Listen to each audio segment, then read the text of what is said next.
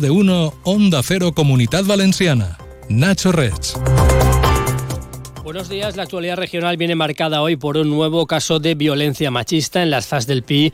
Una mujer ha muerto presuntamente víctima de las puñaladas asestadas por su pareja, un hombre que sigue siendo buscado a esta hora por las fuerzas de seguridad. Enseguida le contamos los detalles que se conocen de este suceso. También siguen en portada las movilizaciones de los agricultores que vuelven a provocar a esta hora algún problema en carreteras de la comunidad. El diario La Razón, por su parte, destaca hoy en la primera página de su edición regional que arranca la reforma del sector público valenciano. El presidente Mazón anuncia la fusión del IBACE con la Agencia Valenciana de Innovación, con la eliminación de cuatro cargos directivos y un ahorro estimado de dos millones de euros. Hasta las siete y media repasamos estos y otros asuntos destacados en la actualidad valenciana. El Ayuntamiento del Alfaz del Pi ha decretado tres días de luto por la muerte de una mujer de 44 años, presuntamente a manos de su pareja, un hombre de 52 que está siendo buscado por la Guardia Civil. El cadáver ha sido localizado este martes, pero se supone que los hechos se produjeron en la madrugada del sábado al domingo. Onda Cero Alicante, Juan Carlos Fresneda. Según ha trascendido, la mujer recibió varias puñaladas en el cuello horas después de acudir a la Guardia Civil para denunciar a su presunto agresor, aunque finalmente desistió de hacerlo. No obstante, se activó el protocolo cero previsto para este tipo de situaciones, pero no ha trascendido si se llegó a efectuar alguna valoración de riesgo.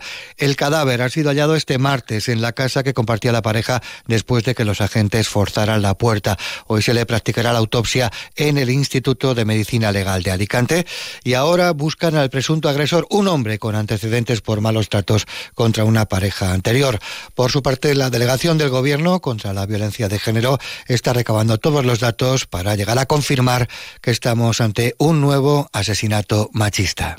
Por otra parte, un trabajador de 49 años de una empresa azulejera de la Alcora en Castellón ha muerto por las lesiones sufridas al clavarse ayer un metal. El hombre fallecía en el Hospital General de Castelló, donde ingresó en la unidad de cuidados intensivos en estado muy grave.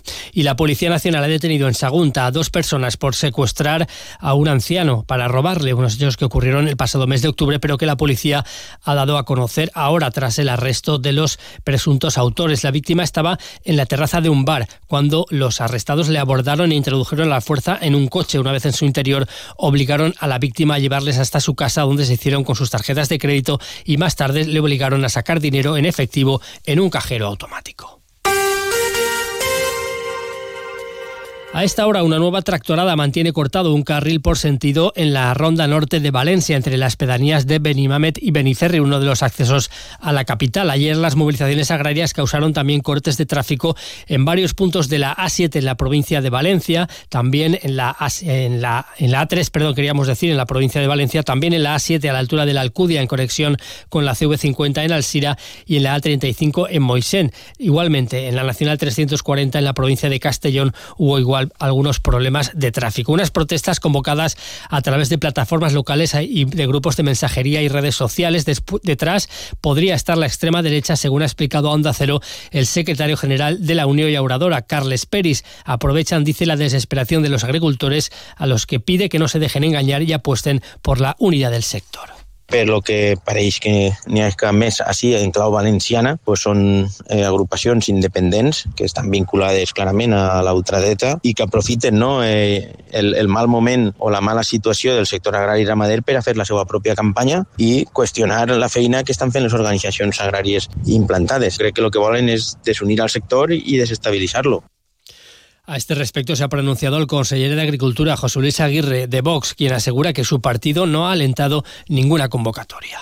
No ha alentado ni ha movilizado ninguna de las movilizaciones, ni estas ni las siguientes. Respaldamos, eh, porque compartimos las inquietudes de los agricultores, en que no querían ni compartir la convocatoria, ni que estuvieran presentes las organizaciones agrarias, ni que estuviera ningún partido político, incluyendo a Vox. Vox no tiene nada que ver con estas movilizaciones.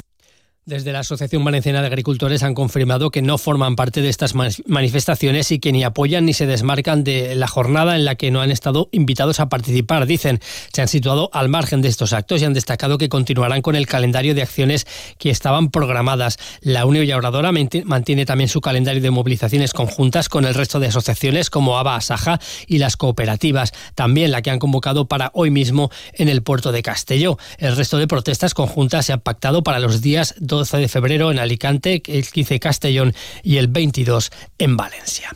Y el presidente de la Generalitat, Carlos Mazón, viaja a Berlín este miércoles y jueves precisamente para apoyar al sector hortofrutícola de la comunidad valenciana con motivo de la Feria Internacional Fruit Logística. Le acompaña el consejero de Agricultura José Luis Aguirre y la delegación valenciana la forman este año cerca de 60 empresas de frutas y verduras como cítricos, uvas, hortalizas o semillas. También están presentes denominaciones de origen como el caqui de la Ribera del Xúquer, la alcachofa de Benicarló, la granada mollar de Elche o la IGP Cítricos Valencianos. Mazón aboga por unir fuerzas con el sector y desarrollar una estrategia valenciana conjunta con mayor ambición que reivindique los intereses en Madrid y en la Unión Europea. Vamos a Berlín a defender y a promocionar nuestras frutas, nuestras verduras, eh, los de la huerta de Europa, que son los de la comunidad valenciana.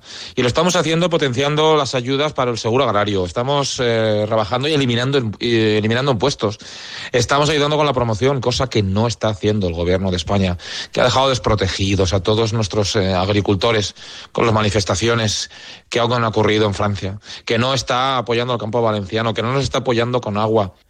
Más asuntos. La propuesta del Gobierno de España de llevar agua a Cataluña desde la desaladora de Sagunt podría ser en realidad inviable. Es al menos lo que denuncian algunas formaciones políticas locales del Camp de Morvedre. Onda Cero Sagunto, Ramón Pérez.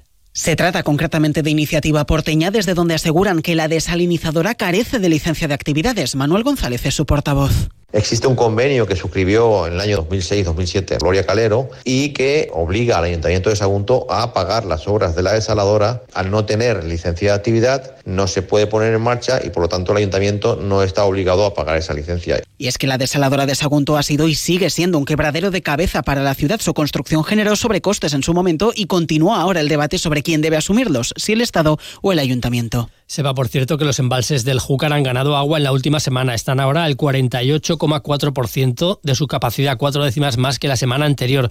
Los del Segura se mantienen igual en el 18,1%. El vicepresidente primero y consejero de Cultura y Deporte, Vicente Barrera, ha anunciado que él y otros dos representantes de Vox en el Consejo, los titulares de Justicia y Agricultura, se desvinculan de la campaña para fomentar el reconocimiento del colectivo LGTBIQ+, Orgull de Comunidad de la Generalitat. El Consejo pretende unificar las campañas que llevarán a cabo durante esta legislatura en materia de diversidad para fomentar la inclusión y el reconocimiento de las personas de estos colectivos. Barrera asegura que no tenían conocimiento previo de esta campaña y consideran que en esta comunidad no hay ningún problema de discriminación, inclusión o intolerancia. No estamos dispuestos a comprar el marco ideológico que la izquierda quiere imponernos. Creemos que comprar ese marco ideológico solo nos puede llevar, antes o después, a volver a repetir leyes tan perniciosas para todos que son absolutamente ideológicas como fue la ley del CSI, que lo que ha hecho es atacar a las víctimas y defender a los, a los verdugos. Por su parte, el presidente de la Generalitat, Carlos Mazón, acepta esta discrepancia con Vox, pero asegura que no supone ningún problema para el gobierno. Estoy encantado de haber presentado la marca Orgullo, eh, Orgullo de la Comunidad y yo la, respeto la opinión personal de eh, Vicente, pero no es la posición del gobierno de la Generalitat, ni de la gestión de la Generalitat, ni de lo que va a hacer la Generalitat Valenciana, tal cual, tal y como suena. La lealtad está en decirnos la verdad, la lealtad está en reconocer que somos partidos distintos y la lealtad está en manifestar si tienes alguna discrepancia y luego sumarte a lo que haga la mayoría. Desde Compromís aseguran que las manifestaciones de Barrera son una muestra de homofobia y exigen su dimisión o destitución.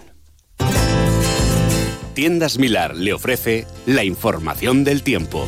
Hoy tendremos cielo poco nuboso despejado en la comunidad, aumentando a intervalos de nubes por la tarde y con probables brumas a primera hora en puntos del interior de Valencia. El viento va a soplar flojo a moderado del oeste, lo que va a provocar un ascenso de las temperaturas. Las máximas llegarán hoy a 24 grados en Castelló y en Alicante y a 22 en Valencia.